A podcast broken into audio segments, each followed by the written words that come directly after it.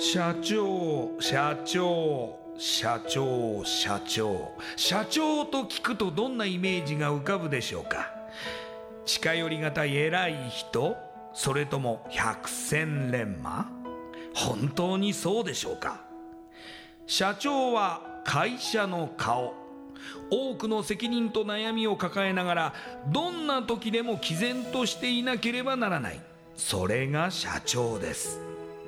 輝いて見えても順風満帆に見えても過去には人には言えない。いやできることなら言いたくない恥ずかしい失敗や挫折しょっぱい話があるんです。社長チップスの塩味はまさにそんな社長たちの汗と涙の塩味。そう。社長は別名 CEO なのですから。この番組ではそんな社長たちのしょっぱい話をあなたのビジネスや仕事に生かしてもらいたい将来社長を志す人たちに希望を届けたいという思いのもとさまざまな業種の社長インタビューを紹介していきます。エスプライドプレゼンツ日本の底力。社長チップスラジオ。この番組は株式会社エスプライドの提供でお送りします。社長チップスってなんだろう？辞書で調べてみた。社長のカード付きポテトチップスで他の参加社長とのネットワーク作りにもなりメディア露出の PR 戦略も伝授？どういうこと？日本の底力社長チップスエスプライドプレゼンツ。日本の底力。社長チップスラジオ。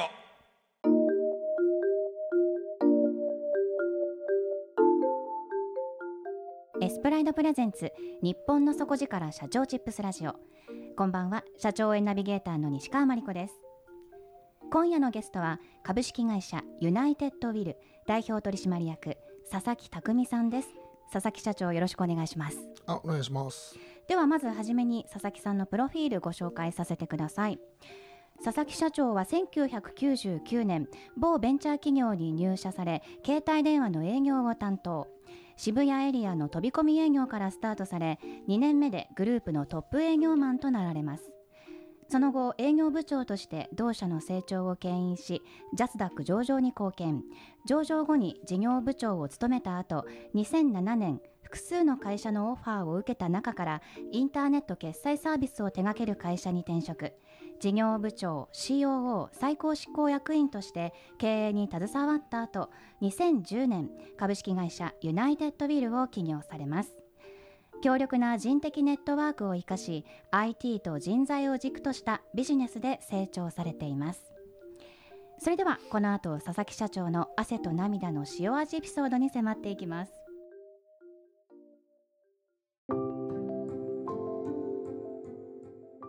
佐々木社長。まずですね携帯電話の営業の会社に就職されますがこちらきっかけはあったんですか、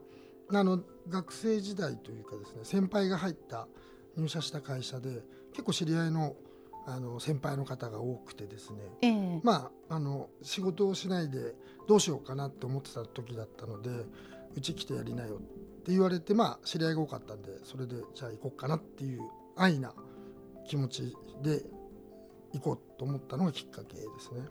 その当時っていうのはもう携帯電話も一人一台ぐらいの時代になってきたくらいですかねそうですねちょうどあの i モードが出始めてええ携帯がカラーになるとかなら、あまあ、ちょうどなったぐらいの時期だったのですごくあの1年に1回ぐらい皆さん携帯変えるんじゃないかなっていうぐらいすごく携帯が売れてた時代ですね。であの2年目でグループのトップ営業マンとなるということは、はい、まあ相当売っていた。そうですね、まあ、相当売ったというよりもあの代理店さんを獲得する携帯の販売をしていただいている店舗さんを獲得することが営業の主な活動だったので、なるほど。はい、なので売ってたというよりは売っていただける会社さんを取ってくることがうまかったって言った方が合ってるかもしれないですね。うー。ん、んただものすごく忙しかったでしょうね。そうですね。はい。めちゃくちゃ忙まあ急今思ったらそうなんですけどその当時はあんまりそれがもう当たり前だと思って働いてたので、はい。はい、でまあ会社としてもどんどん成長してあの上場を目指すぞっていう形になってたのでもう週3ぐらい会社に泊まるのは当たり前みたいな感じでやってましたね。ええはい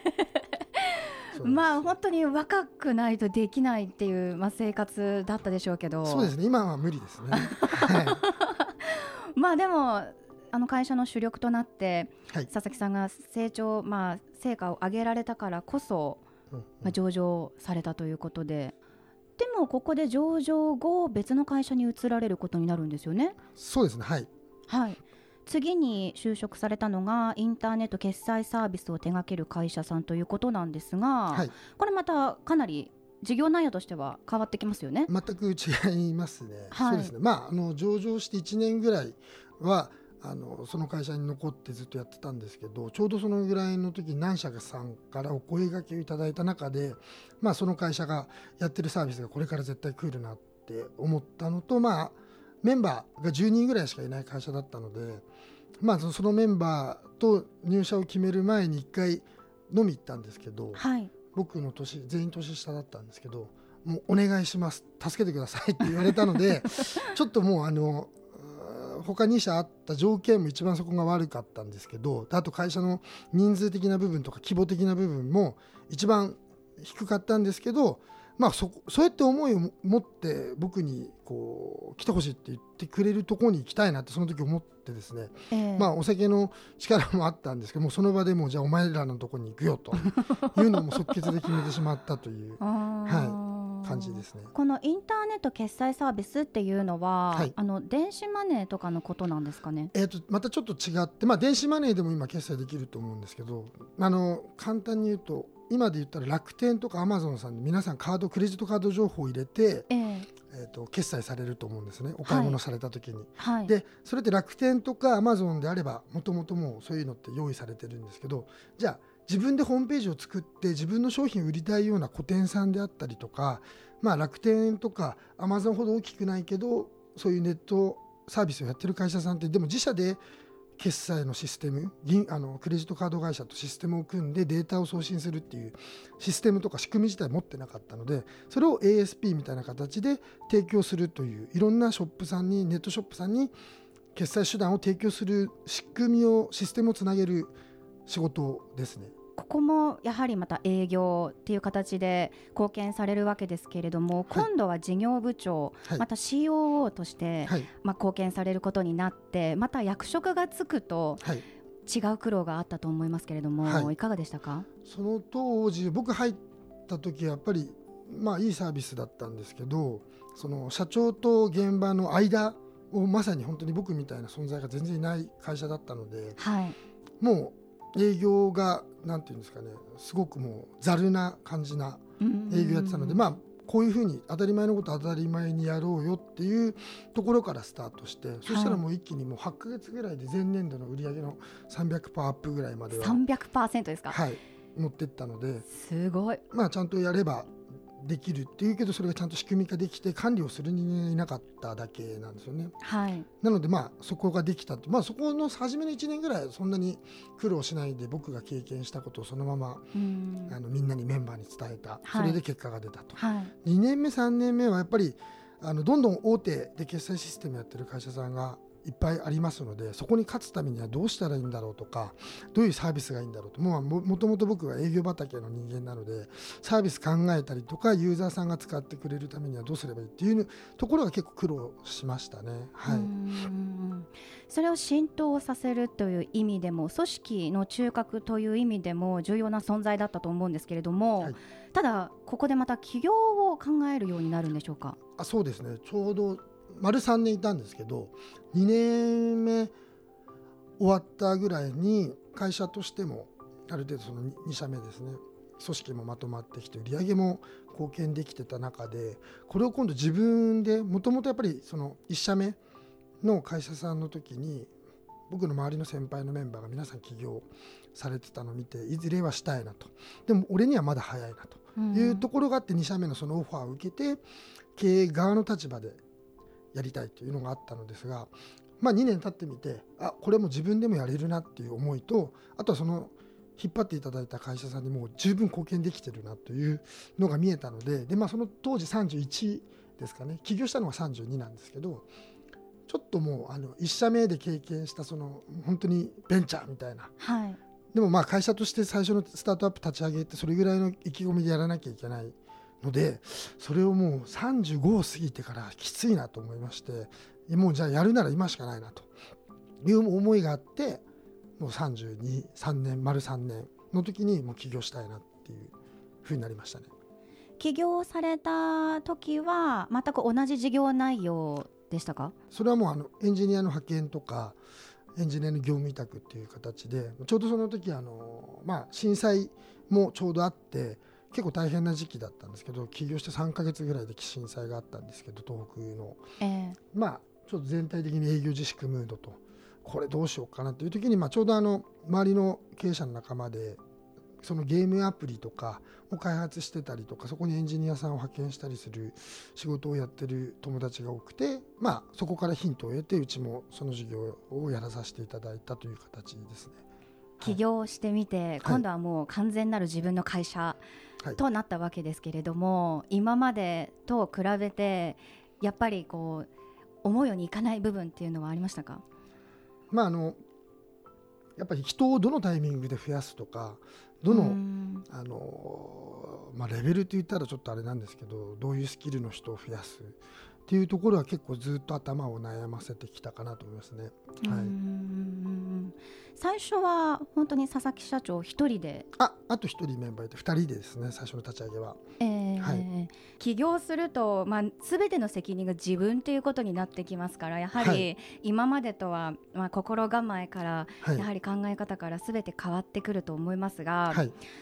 まあ、先ほど少し伺いました、ユナイテッドウィルさん起業されて、最初は、はい、えー、事業としてはエンジニアの派遣と新卒紹介とい。うことで、まあ、それぞれどんな事業なのかというのを具体的に教えてもらえますか？あ、わかりました。じゃああのエンジニアの方なんですまああのこれはあのゲームアプリに限らずですね各会社さんでいろいろ開発をやられてるんですけども各セクションにおいてこう必要なエンジニアさん募集かけてるんですけどやっぱりあの正社員として雇用するのもやっぱり大変になるのでフリーランスの方とか、まあ、半年間こうこのプロジェクトでピンポイントでこの技術が欲しいこういう経験の人が欲しいっていうところを弊社の方で、まあ、あのあるネットワーク使ってエンジニアさんを集めてきてそこに対して弊社からあの派遣させていただくという形のサービスになります。まあ、各社さんのその、えーと、足りない部分を補うと。で新卒の方に関しては、まあ、まあ、今あの売り手市場と言われてまして学生さんが何社も泣いてもらう時代になってるんですけど結構あのベンチャー企業さんも新卒の優秀な子熱い思いを持った子っていうのをどんどん採用されたいという思いが強いんですけど、まあ、弊社の方でそういう学生さんと接触をさせていただいてあの各企業さんにご紹介させていただいたりとかそういう学生さんを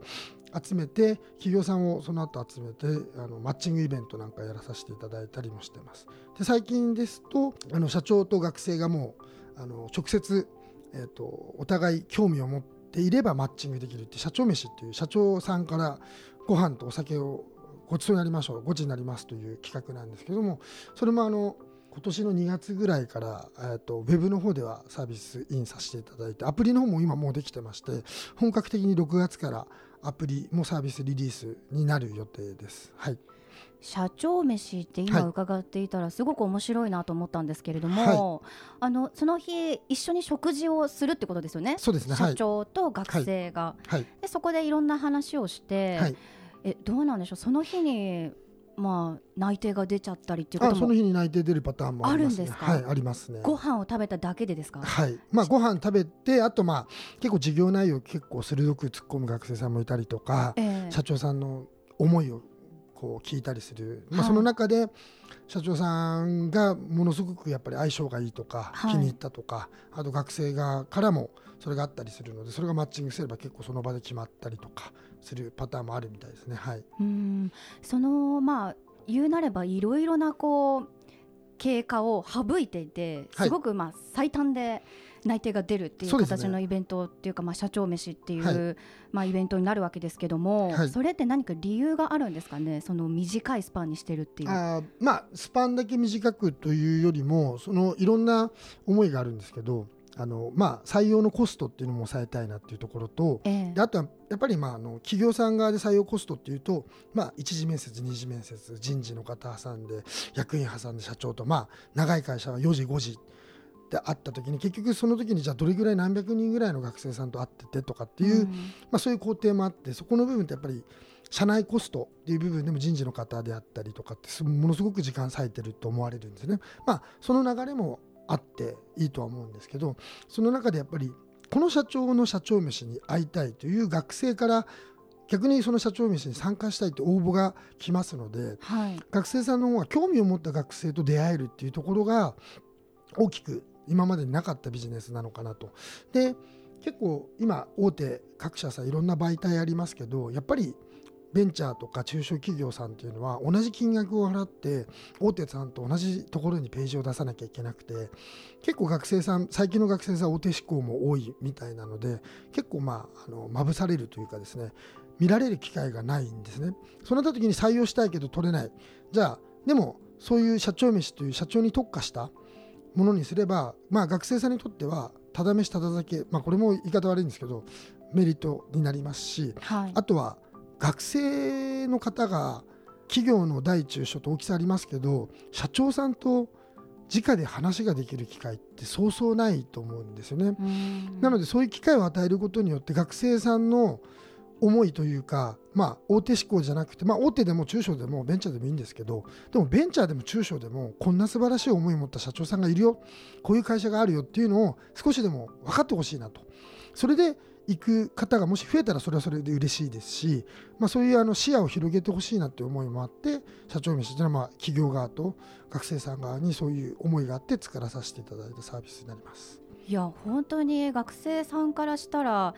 まあ、ご飯をごちそうになれるだけじゃなくていきなりその会社の社長さんとはい。お話しできるっていうことでかなり急速にその会社への理解も深まりますし、はい。すごく効率がいいとうん。感じるんですけども、はい。先ほど社長がコストも抑えられるっておっしゃってましたけど、実際どのぐらいのコストなんですか、まあ、あの厳密に言うとその紹介とかイベントとかで出るとやっぱり何十万とかええ。かかるんですけど、ええ。そのまあ、弊社がいただいてるのはその思いを持った学生で社長さんの方にその選考というかその社長飯に出てくる学生さんの数を決めていただくんですけど例えばまあ10名応募があったらその中から4名とか。でその4名に対していくらっていう部分で弊社の方でマッチング費用としてまあ1人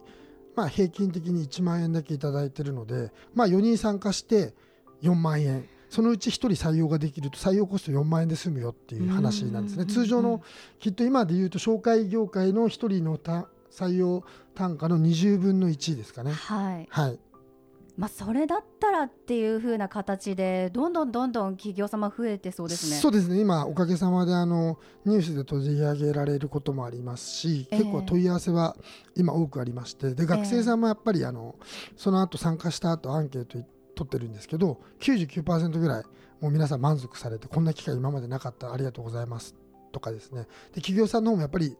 まあ、あの採用コストが抑えられるっていう部分もそうなんですけど普段もうある程度大きい会社さんになっちゃうと社長自ら採用のそこの現場まで出てって直接学生と語らうっていう行為自体が少なくなってると思うんですけど今回これをきっかけにやっぱり学生若い子たちの思いとか学生の今の現状を聞くっていうのはすごく大事だったから参加してそこに意義があったって言っていただける社長さんとかもいたりするのですごくやっててよかったなとややっていいサービスだなと思ってます。えー。はい、またその思いをユナイテッドウェルさんの営業マンも皆さん共有する必要がありますよね。そうですね、はうん。い、なのであのこの新卒事業やって、まあ、その前からもなんですけどより一層僕もすごくビジネスというかあの仕事社会貢献思いを見るのがすごく楽しくなって今すごくそこに力入れてやってるんですけど、まあ、うちのあの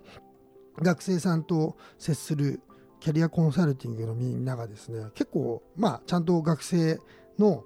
あの深いところまで入ってって話を聞いて彼ら彼女らが5年10年先のキャリアを考えた働き方考えた時に今どこに進むべきでどういうとこ行きたいのかっていうのを本当ちゃんと真剣に考えて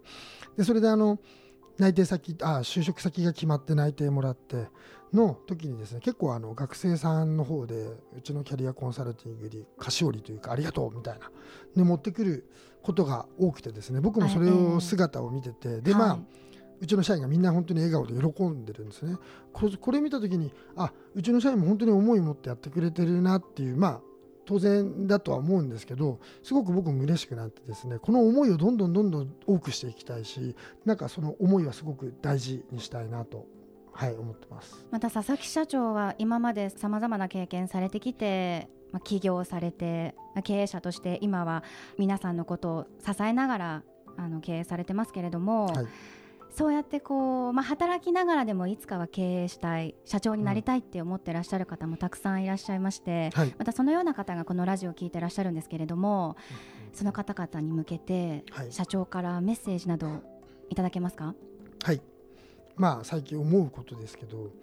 やっぱお金儲け目的では会社を運営できないなというのはやっぱり思います。まあ、あのやっぱ何か世の中に貢献したいとか一緒にやってくれてるメンバーがどれだけこう思いを持ってやる気を持ってあの仕事に取り組んで人間として成長していくかっていうところの線路というか仕組みを作ってあげれるのが経営者だと思うのでそれがちゃんとできてればまあ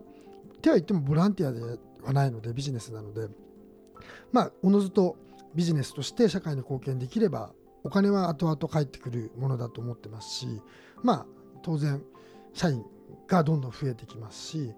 なのでまあそうですね人を大事にしてほしいっていうところとやっぱ自分よがりというか自分だけ儲かればいい自分だけ良ければいいっていう方はきっとあの個人事業主で個人でやられればいいと思うんですけど本当に起業っていうのはそうじゃなくて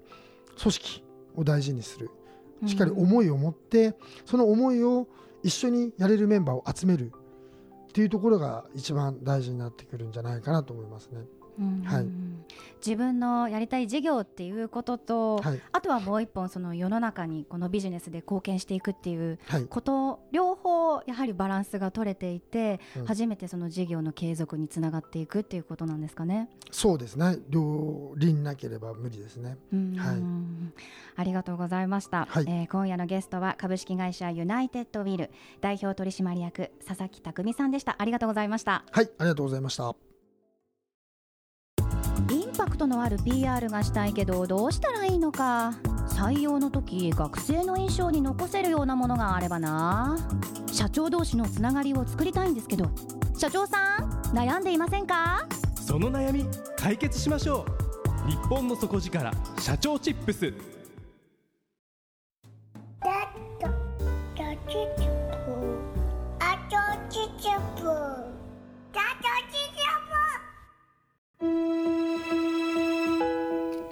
ライドプレゼンツ日本の底力社長チップスラジオこの番組は株式会社エスプライドの提供でお送りしました。